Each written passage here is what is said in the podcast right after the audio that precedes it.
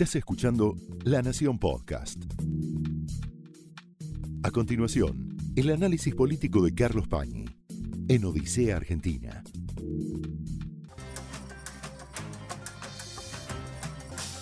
Muy buenas noches, bienvenidos a Odisea. Sergio Massa, en sus conversaciones con otra gente del gobierno, con su equipo, etcétera, suele decir que el desafío del oficialismo en este año electoral, donde se juega una encrucijada muy importante el país por el nivel de tensión electoral que hay en la Argentina, el oficialismo está desafiado por tres IES, la letra I, latina. Uno, dice Massa, la inmunidad, alcanzar la inmunidad. Dos, la inseguridad, segundo desafío. Tres, la inflación. Podría uno agregar una cuarta ahí, que está entre las expectativas de mucha gente del oficialismo, probablemente a Massa no le interese, problema de Cristina, impunidad, que también empieza con I. El problema de la inmunidad, que está ligado a la gran crisis de la pandemia que nos sigue afectando, vamos a hablar de eso ahora enseguida con el diputado José Cano, que es un especialista en temas de salud, tuvo un papel muy relevante en la Cámara de Diputados interpelando la semana pasada a la ministra Carla Bizzotti. El problema de la impunidad, de, perdón, el problema de la inmunidad, de la inmunidad, tiene varios frentes, varias aristas, varias explicaciones, las dificultades que tiene hoy la Argentina para la vacunación. ¿Por qué es tan importante? ¿Por qué es tan importante? Porque por distintas fuentes empezamos a tener registros de una enorme presión sobre el sistema de salud. Según los dueños, directivos, gente que está en las clínicas, una presión que no se vivió el año pasado en el pico de la pandemia. Hay prepagos privados que ya están derivando gente en el área metropolitana, que incluye a la ciudad de Buenos Aires, a hospitales públicos, por ejemplo al Hospital de Clínicas. Quiere decir que hay un nivel de saturación llamativo en el sistema de salud, y digo llamativo porque muchos expertos en estadísticas miran que hay más casos en alguna medida porque hay más testeos. Y si uno mira la proporción de casos positivos que aparecen en relación con los testeos, esa proporción respecto de los picos del año pasado, por ejemplo de octubre, ha bajado. Por eso a muchos les resulta curioso el nivel de ocupación de pisos dedicados a COVID y camas de unidad de cuidados intensivos en las clínicas. Pero lo cierto es que estamos en un límite que tiene alarmado a todo el mundo, sobre todo a los dirigentes, sobre todo a los gobiernos. Hay además un problema objetivo que no se puede ignorar, que es una falta de vacunas a escala global. De esto venimos hablando hace tiempo. Siempre debemos recordar que habitualmente por año se fabricaban en el mundo 3 mil millones de vacunas. Este año, o diríamos, durante esta pandemia, hace falta fabricar 10 mil millones de vacunas. Bueno, no hay aparato productivo en la industria farmacéutica para eso. Por lo tanto, hay un cuello de botella. Que pone en evidencia las enormes desigualdades del sistema global. Hay un sitio de Bloomberg que va siguiendo el tema de la vacunación, es muy interesante por las estadísticas que presenta, y entre ellas está que de los 127 países, eh, entre los 127 países más ricos, está el 39% de la vacunación, perdón, entre los 27 países más ricos, entre los 27 países más ricos, se concentra el 39% de la vacunación y el 11% de los habitantes. Quiere decir que hay una concentración de la vacunación, de la disponibilidad de vacunas entre los países más poderosos. Por lo tanto, países como la Argentina, que son países en vías de desarrollo, no enteramente pobres, pero con dificultades, bueno, va a haber falta de vacunas como vemos en toda la región. Salvo la excepción de Chile, toda América Latina está afectada por un déficit en la provisión de vacunas. Ahora, ese déficit es más marcado en la Argentina por problemas de organización, por lo menos de organización. No sabemos si también por problemas o sospechas que haya que hay acerca de problemas de negocios, es decir, de guerras de laboratorios para la provisión y la fabricación de vacunas. Vamos a hablar después con el diputado Cano de esto. ¿Por qué digo que hay un problema de organización? Porque Chile lleva vacunado al 38% de su población. Si tomamos vacunación como gente que recibió una dosis por lo menos. Brasil Escuche este dato. Brasil, que tiene 190 millones de habitantes, lleva vacunado al 12% de su población. Y la Argentina al 11%. Quiere decir que hay, ha habido muchísimas más vacunas aplicadas en Brasil que en la Argentina. Uruguay ya lleva vacunado al 29% de su población, que es pequeña. Hay además una pésima organización de los protocolos. Yo leía hoy en el sitio Notiar una nota del ex senador José María García Arecha, donde plantea un problema que increíblemente nadie mira, que es el problema de los discapacitados. Es realmente insólito que en los protocolos de vacunación no se le haya dado prioridad a una persona con síndrome de Down, a un ciego, a un sordo, a alguien que si se enferma y se enferma con ciertos síntomas de gravedad, es muy difícil aislarlo. Es condenarlo a una pesadilla insoportable el aislamiento. Imagínense un ciego estando solo, un chico con síndrome de Down estando solo, ¿cómo la pasa? Bueno, increíblemente las autoridades no han tenido en cuenta en los protocolos, dice García Arecha, darle prioridad a este tipo de cuadros. Como tampoco, tampoco se cumple, aunque en los papeles a veces figura, darle prioridad a aquellos que están con enfermedades terminales o enfermedades que los someten a una gran vulnerabilidad al virus. En cambio, sí, por presión sindical se han podido vacunar antes, por ejemplo, todo el personal docente. Detrás de todo esto, no nos podemos engañar, está la carrera electoral. Y un gobierno que confía en que la vacunación no le va a significar un drama en las elecciones primarias ni en las generales. ¿Por qué? Y bueno, porque hay países desarrollados, lo que decíamos al comienzo, que están entre los 27 más ricos, que Biden dijo el 4 de julio para el Día de la Independencia de los Estados Unidos van a estar todos vacunados en Estados Unidos. Bueno, va a haber ahí una sobreoferta de vacunas, porque el aparato productivo que se puso a fabricar vacunas para esta demanda, va a seguir fabricando vacunas y posiblemente ahí sí haya más disponibilidad para países como el nuestro. Si en esto confía Alberto Fernández, en esto confían las autoridades de la provincia de Buenos Aires para llegar a una vacunación más eficiente y algún tipo de normalidad para las elecciones, entendiendo lo obvio, que es que el devolver la normalidad va a ser en, en gran medida la gran variable para la obtención del voto. Dios quiere que no, Dios quiera que no pasamos, que no pasemos antes por un colapso complicado en el sistema de salud cuando todavía no llegaron estas vacunas que decimos que en algún momento tienen que estar.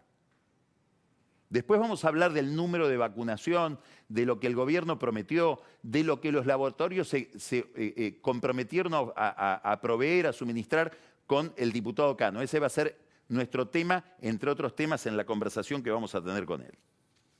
Primera inmunidad, entonces muy complicada. Segunda I, inseguridad. Todo un problema para el gobierno. Tanto la inseguridad como la inflación. ¿Por qué? Porque en esas otras dos materias que constituyen, y tiene razón Massa, dos desafíos electorales muy importantes, el gobierno está en polémica consigo mismo. ¿Cuál es la receta para la inseguridad? ¿Se llama Frederick o se llama Bernie? Estamos viendo en este momento, después vamos a hablar con mayor detalle de esto, una cantidad de convulsiones sindicales, sociales, espontáneas, provocadas, como siempre sucede. ¿Qué pasa con la seguridad? El gobierno trata de provincializar esos problemas. Vamos a hablar de uno de ellos en unos minutos, que es hoy un enorme desafío para la política energética, que es la provincia de Neuquén con sus principales rutas tomadas en conflictos sociales que empezaron por el sistema de salud y que están poniendo en tela de juicio la provisión de gas. Complejo problema al que nos vamos a referir ahora. Pero digamos, el problema de la inseguridad es un problema para el que este gobierno no tiene una solución clara porque no tiene una receta unívoca. Algo parecido pasa con la inflación vemos que hay una discusión dentro del oficialismo, hay una discusión sobre la política fiscal, por lo tanto sobre los niveles de emisión y por lo tanto sobre la inflación que hay que esperar. Ya sabemos que el, objetivo que defiende con tanta tenacidad Martín Guzmán, que es que este año haya una inflación del 29% es un objetivo ya a esta altura fantasioso, muy fantasioso. Para que se dé ese resultado final en el año, 29% de inflación, tendría que haber menos de 2% de inflación, empezando por un mes que ya tuvo el doble, que es marzo. Y así todos los meses. Bueno, abril ya viene con una inflación más alta que esa y no sabemos cuál va a ser el curso de la inflación durante el año, porque es una variable desatada que le hace perder autoridad a Guzmán dentro del gobierno y a Alberto Fernández dentro del oficialismo. ¿Por qué es inquietante? Bueno, porque genera más pobreza.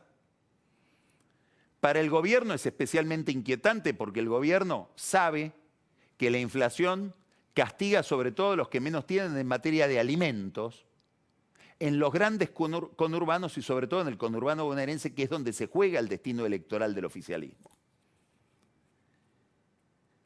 Hay alta inflación y todavía no se liberaron ni siquiera un poco las tarifas. Hoy aparece una entrevista interesante, importante, a Federico Bernal, es el titular del ente que regula el gas, el Enargas, que le dice en el cronista a Santiago Espaltro que los aumentos de tarifas para el gas van a ser en principio en mayo de 6 o 7% para las familias y de no más de 4% para la pequeña y mediana empresa. Esto es una definición de Bernal muy importante, tiene muy poco que ver con las previsiones de aumento de tarifas, o dicho de otro modo, de baja de subsidios que están inscriptas en el presupuesto a través del cual Bernal pensaba, eh, perdón, eh, eh, Guzmán pensaba llevar, llegar al 29% de inflación anual. Discusión acerca de la inflación, así como hay una discusión acerca de cuál es la estrategia para alcanzar un ambiente más seguro, no sabemos si es la de Frederick o la de Bernie, hay una discusión dentro del oficialismo, dentro del propio equipo económico, respecto de cómo encarar el problema de los precios, sobre todo de los precios de los servicios públicos, que están ligados a los niveles de subsidio y por lo tanto a los niveles de gasto público y de emisión. ¿Por qué digo dentro del equipo económico? Porque técnicamente Bernal no forma parte del equipo económico, pero sí forma parte del equipo económico Federico Basualdo, que está en el área de energía, de combustibles, y dijo que, eh, perdón, en el área de energía eléctrica, y dijo ya que los aumentos para la energía eléctrica tampoco van, van a ser superiores a aproximadamente 9%. Es decir, que Federico Basualdo, que depende de Guzmán, discute a Guzmán y coincide más con Bernal que con su jefe. habrá que ver qué efectos tiene esto también sobre las empresas de distribución de electricidad. Por ese lado volvemos a Massa tan ligado a Edenor. El 16 de marzo comieron en el restaurante Roldán Massa, Manzano, Vila, Filiberti.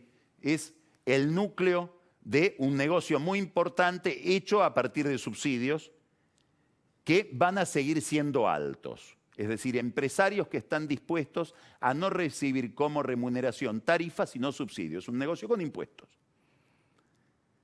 ¿Qué debemos esperar entonces? Que el gobierno se vuelva más insistente con los controles de precios, porque la inflación se le vuelve muy rebelde. Debemos esperar que el gobierno intente mantener el tipo de cambio pisado, que no haya una actualización del tipo de cambio oficial siguiendo a la inflación, como había prometido también el presupuesto de Guzmán, y eso produce atraso cambiario. Seguramente eso impacta en las exportaciones, en la liquidación de exportaciones, siempre y cuando el gobierno directamente no las prohíba en algunos rubros como la carne. Entonces, a partir de estas inconsistencias, a partir de este problema de la inflación con todo lo que toca en materia de política monetaria por la oferta de dólares, en materia de política eh, fiscal por la eh, em, negativa a reducir subsidios, aparece un gran interrogante que no sé si el gobierno se lo está planteando. Hasta ahora parecía obvio que al gobierno le convenía postergar las elecciones. Y sí, si uno piensa en términos de vacunación, sigue siendo cierto. Pero en materia económica, ¿es verdad que a Alberto Fernández, al kirchnerismo, al frente de todos, le conviene que las elecciones sean más tarde? ¿O estas inconsistencias, estas desviaciones de la política económica no generarán tensiones que terminan impactando a nivel electoral negativamente para el gobierno, mucho más de lo que el gobierno suponía cuando empezó a fantasear con postergar las elecciones, que es lo que le viene ofreciendo ahora a la oposición. Vamos a hablar también con Cano de esto, del tema electoral, del tema del cronograma electoral.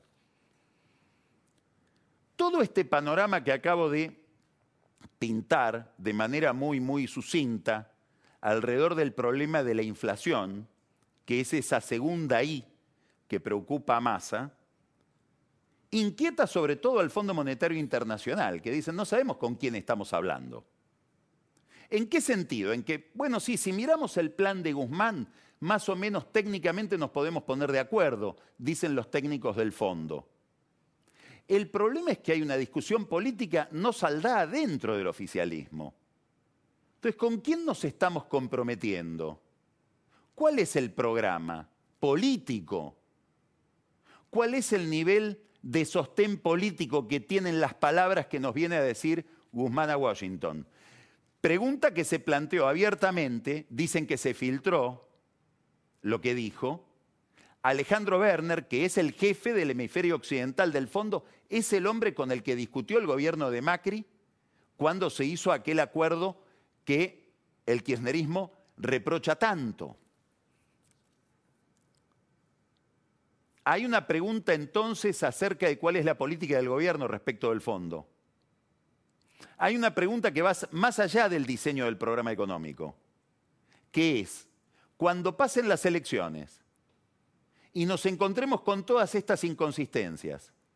Supongamos que el gobierno pasa las elecciones relativamente airoso, le va bien. ¿Va a estar tan claro por parte del oficialismo que quieren hacer el, perdón por la palabra, ajuste que hay que hacer en esta economía? ¿O van a empezar a sonar voces, a escucharse voces dentro del oficialismo diciendo, ¿y habrá alguna forma de suspender la relación con el fondo? ¿Cuánto cuesta defoltear con el fondo? Esta pregunta en el Fondo Monetario Internacional todavía no la pueden responder. Es la pregunta que se están formulando. Después hay otros temas de carácter político. El gobierno pretende, inspirado por Cristina Kirchner, pedir 20 años de gracia. Eso no está en los estatutos del fondo. Es muy difícil que el fondo quiera reformar sus estatutos para hacerle un traje a medida al kirchnerismo. sospecho que la oposición no va a acompañar al gobierno en ese reclamo. Sobre todo ¿por qué? Y porque el gobierno insiste en un tema muy discutible, lo venimos diciendo siempre, así como fue muy discutible llevar a la justicia a Cristina Kirchner y a todo su equipo por la querella del dólar futuro, es decir, penalizar la política cambiaria, aunque haya sido aberrante, es muy, muy discutible querellar a la oposición y por la vía de la oposición al fondo por el acuerdo que firmó con el Fondo Monetario Internacional. Y acá hay una novedad muy importante, por la cual Fernández, por este detalle, va a pasar también a la historia, Alberto Fernández. Es muy raro, muy inusual. No recuerdo muchos antecedentes de que sea el Poder Ejecutivo oficialmente, no alguien del oficialismo, no un diputado, no un dirigente, no, no, el presidente el que querella a la oposición. Y el que le indica al procurador del Tesoro vaya y actúe y preséntese como querellante. Para llevar a la justicia penal un acuerdo opinable desde el punto de vista político, más allá de que haya sido un mal acuerdo como el acuerdo con el Fondo Monetario Internacional, que no dio seguramente los resultados esperados. Ahora, en el fondo dicen, y que nos van a querellar a nosotros también en los considerandos del decreto por el cual Alberto Fernández le indica a Zanini andá y querellá, dicen, no, esto es solo para los funcionarios de Macri, nada que ver con los funcionarios del fondo, con los que estamos negociando y con los que no nos queremos pelear. No lo dice esto, obviamente, pero es lo que está debajo de ese texto. ¿Y cómo hago para decir que fue una aberración penal que es punible un acuerdo que los funcionarios argentinos firmaron, pero que los funcionarios del fondo convalidaron cinco veces después de mirar los números. Hay una especie de sensación de que el gobierno piensa que la realidad es de goma. Lo cierto es que esta querella pone un problema en un aspecto de la negociación, y es que el fondo pide que la oposición acompañe el programa del gobierno porque va a ser un programa interanual, es decir, que va, a ir, asume compromisos más allá de este gobierno. Acá hay un problema serio político que aparece en un contexto que para el gobierno, y esto hay que mirarlo bien, hay que mirarlo bien, los mejores expertos en política internacional de la Argentina lo están viendo, en un contexto internacional bastante favorable. Esto puede resultar novedoso para una parte de la opinión pública argentina y sobre todo para una parte de la oposición. Pero sería bueno que miren lo que está pasando en el entorno regional, donde América Latina está sembrada de focos de inestabilidad.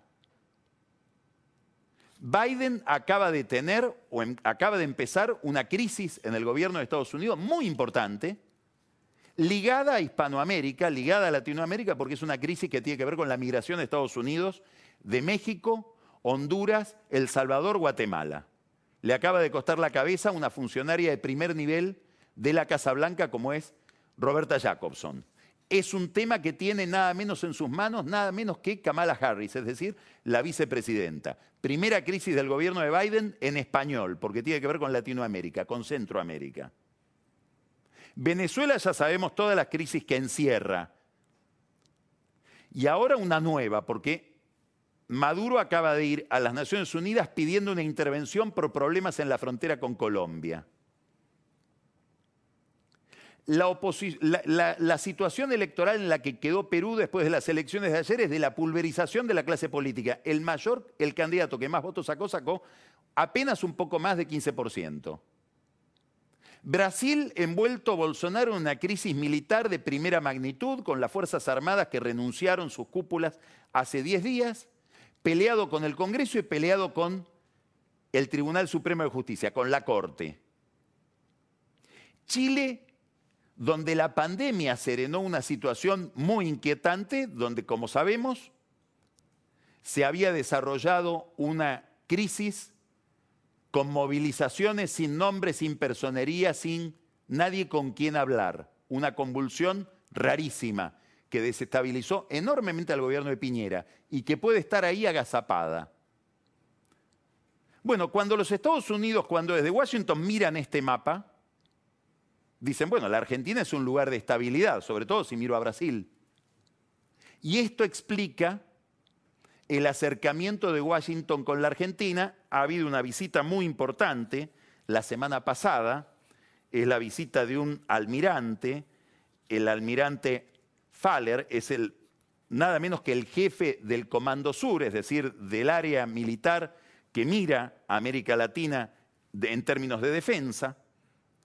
Viene esta semana a Buenos Aires Juan González, es un colombiano que forma parte del equipo íntimo de política exterior de Biden desde que Biden era vicepresidente y senador. Es el experto en América Latina del Consejo Nacional de Seguridad de la Casa Blanca. Viene con la encargada de eh, política latinoamericana del Departamento de Estado. ¿De qué vienen a hablar?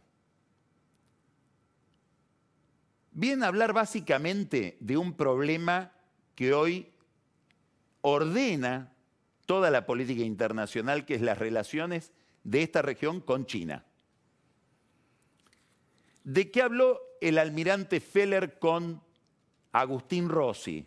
¿Por qué el almirante Feller viajó a Tierra del Fuego? Porque hay el interés de que la Argentina no le ceda a China la construcción de una base de aprovisionamiento logístico de barcos en Tierra del Fuego. Barcos que permitirían llegar a la Antártida o sencillamente barcos que en un escenario hipotético, todavía muy hipotético, pero que se está pensando en los centros de poder de conflicto internacional entre China y Estados Unidos, barcos que pasarían por el sur de la Argentina porque tendrían vedado en un conflicto con Estados Unidos los barcos chinos o los barcos que aprovisionan a China el canal de Panamá. Entonces, si uno mira el mapa global, la Argentina pasa a ser un país sumamente relevante, igual que Brasil, como proveedor de alimentos a uno de los países eventualmente en conflicto, que es China. Los americanos quieren saber cómo jugamos ese partido. ¿Y qué le contestó el gobierno argentino? La base la va a ser la Argentina, no la va a ser China. Primera novedad que puede sorprender a algunos. En este punto, Alberto Fernández, mucho más alineado con Estados Unidos de lo que se suponía, prefiere quedar mal con los chinos. El segundo tema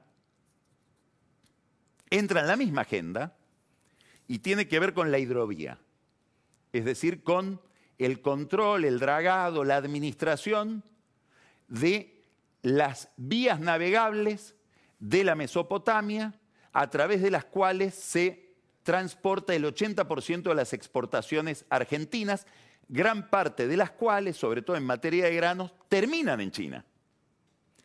Hay una licitación, había una gran puja, pretensión de empresas chinas de entrar en ese negocio y administrar la hidrovía. Pensemos de nuevo todo esto no en el mundo que estamos viendo, sino hipotéticamente en un mundo mucho más em, belicista, mucho más conflictivo.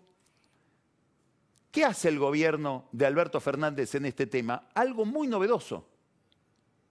Le entrega la licitación de la hidrovía, la posterga y se la entrega nada menos que a la OCDE, que es una organización de países, de los, es un club, es el club de los países desarrollados del planeta, al que la Argentina quiso ingresar con Macri. Ahí estaba el embajador Scaglione, Marcelo Escalione, que hizo una gestión muy importante, estuvimos a las puertas de entrar a la OCDE, no entramos. Bueno, hoy la OCDE presta una especie de servicio de consultoría a la Argentina, a pedido del ministro de Transporte, Mario Meoni, ¿para qué? Para dotar de transparencia la licitación de la hidrovía. Una OCDE que dentro de un mes va a estar presidida por un australiano, Australia, país que hoy está en una situación muy conflictiva con China. ¿Novedad cuál es? Haber recurrido a ese organismo. Esto es obra sobre todo, y acá viene una novedad dentro de la novedad, de una funcionaria encargada de transparencia en el Ministerio de Transporte, que se llama Marianela López. El ministro de Transporte, que es un hombre de masa, ex radical o radical Leo Damasa, Meoni, es de Junín. Marianela López es de 9 de julio. Fue concejal ahí. ¿Qué es lo curioso? Que es una persona extraordinariamente ligada a Margarita Stolbizer, funcionaria del área de transparencia del Ministerio de Transporte, es ella la que impulsó que la licitación de la hidrovía quede en manos de la OCDE, ligada justamente a la dirigente política que hizo la denuncia de Otesur contra la familia Kirchner. Otra novedad, otra, otro dato para la perplejidad. Base, base, de aprovisionamiento logístico de barcos, sobre todo militares, en Tierra del Fuego. Hidrovía, el gobierno de Alberto Fernández envía señales a Estados Unidos amigables, de orden. No digamos de alineamiento, pero por lo menos de autonomía respecto de China. De nuevo, prefiere quedar mal con los chinos. Ahora, detrás del problema, todo esto obviamente, todo esto es importante verlo en relación con la eventualidad de un acuerdo con el fondo. Están trabajando para eso. Están pensando en cómo votan los Estados Unidos en el Fondo Monetario Internacional. Volvemos a esta tercera I de la inflación que genera un enorme malestar social. Y aquí hay que detenerse. Hay una cifra que es dolorosísima. Medio que no nos cae la ficha. En el conurbano bonaerense hay 51% de pobres, más de la mitad de los habitantes del conurbano bonaerense son pobres. La mayor cantidad de pobres que produjo no la pandemia, la pandemia más la disparatada cuarentena que llevó adelante el gobierno con muy pocos resultados como estamos viendo ahora, se produjo en el conurbano bonaerense que es donde tiene su base electoral el kirchnerismo, el reino de Cristina. 51% de pobres en el conurbano bonaerense. ¿Sabe cuántos pobres tiene el Congo por ir a un país icónico en materia de pobreza? 47%. El conurbano bonaerense le gana al Congo. Y más de la mitad son menores de 17 años. Bueno, esto obviamente genera una dinámica política. Lo primero que genera es malestar y fuerzas que intentan expresar ese malestar hubo una manifestación en el centro de Buenos Aires y en la Panamericana muy fuerte de los partidos de izquierda trotskista. Vamos a hablar después con Daniel Vilota de esto, es muy importante porque estamos viendo en muchos lugares que empieza a haber una movilización de la izquierda anti-kirchnerista muy importante. Algo de eso hay en Neuquén, donde todo empezó con un movimiento nada menos que de empleados de la salud que no se sentían representados por la Asociación de Trabajadores del Estado y al que se sumó después gente que trabaja en fábricas que debieron cerrar, gente que trabaja en fábricas que ya no reciben subsidios, mapuches, etc. Hoy Neuquén está en sus rutas tomadas. ¿Por qué esto es importante? Porque afecta directamente la producción de vaca muerta que está bloqueada. En un momento en que las empresas productoras de gas estaban acelerando la producción para cumplir con los compromisos del plan gas y que no haya cortes de gas en el invierno. El cálculo que hacen algunas empresas es que por cada cinco días de corte de ruta se pierden o hay que aplicar 25 millones de dólares a comprar un barco y medio de gas importado. Dato para Miguel Pelle que cuida los dólares, administra los dólares como un suero. ¿Qué hay detrás de esto? ¿Hay solamente una movilización sindical o está el kirchnerismo alentando una movilización, un colapso para el gobierno del movimiento popular neuquino que conduce Omar Gutiérrez? ¿Qué hace el secretario de Energía frente a este panorama? Darío Martínez, que era diputado de Neuquén. Bueno, acá apareció un tema que los medios de la ciudad de Buenos Aires no, no estamos registrando como corresponde. Hay que mirar porque esto toca directamente la provisión de gas y se agrega como un gran problema para Alberto Fernández que prefiere mirar para otro lado como si fuera solo un problema provincial. Primer problema, ligado al malestar social que genera la inflación y el, el entorno de una economía muy recesiva. Segundo problema, la presión de la izquierda, lo explicó en La Nación Jaime Rosenberg, hace que el gobierno, y sobre todo el, sector más, más radicalizado del gobierno, diga, Guzmán, volvé al IFE y volvé al ATP, es decir, gasta más. Y pero el fondo, los compromisos del presupuesto, olvídate, porque así perdemos las elecciones. Y acá viene el problema, el tercer problema, que es la oferta electoral. Y aquí es donde hay que mirar a Florencio Randazzo. Randazzo es un peronista que está proponiéndose como candidato de un peronismo no ligado a Juntos por el Cambio, distinto de Monzó, distinto de Joaquín de la Torre, distinto de Piqueto, distinto de Jorge Triaca, un peronismo desligado de Juntos por el Cambio, más allá de las conversaciones que puedan existir entre ellos, donde está también Graciela Camaño y donde está Juan Manuel Urtubey. Y estos son peronistas que ya enfrentaron a Cristina Kirchner en otras ocasiones, en el caso de Randazzo en el año 2017, y que ahora se creen con más idoneidad, inclusive que muchos dirigentes de Cambiemos, para hablarle a quién, para hablarle al nuevo pobre, para hablarle a ese señor que mandaba a su hijo a un colegio bilingüe y lo tuvo que sacar para mandarlo al colegio parroquial, o lo tuvo que sacar del colegio parroquial para mandarlo a la escuela pública, o tuvo que ir avergonzado a la prepaga de decir necesito un plan más barato porque ya no puedo cubrir la salud de mi familia porque quedé sin trabajo, porque ya no llego a fin de mes o porque tuve que cerrar el negocio. Ese clima, ¿quién lo va a expresar y cómo? ¿Cuál es la salida más inteligente? ¿Un peronismo desligado de Cambiemos? Hay otros peronistas en Cambiemos que dicen, no, hagamos todos una interna, una primaria, inclusive con esos otros peronistas, para ganar la elección. Este es el debate que empieza y en el fondo de ese debate está esta preocupación de masa, la I de la inflación. Último dato, hay que prestarle atención a Randazzo. Y más que a Randazzo, hay que prestarle atención a Graciela Camaño. ¿Por qué? Porque si esta es la jugada, no me imagino a Graciela Camaño votando en el Consejo de la Magistratura por la remoción de gran parte de la Cámara de Casación Penal qué es lo que pretende el kirchnerismo, ya que no pudo cambiar la Corte para cambiar el máximo tribunal del país y conseguir, el tribunal penal del país, y conseguir por esa vía la cuarta I, esa I de la que Massa se olvidó. Esto fue el análisis político de Carlos Pañi en Odisea Argentina, un podcast exclusivo de la Nación. Escucha todos los programas de La Nación Podcast en www.lanacion.com.ar. Suscríbete para no perderte ningún episodio. Estamos en Spotify, Apple Podcast, Google Podcast y en tu reproductor de podcast favorito. Seguí escuchando La Nación Podcast.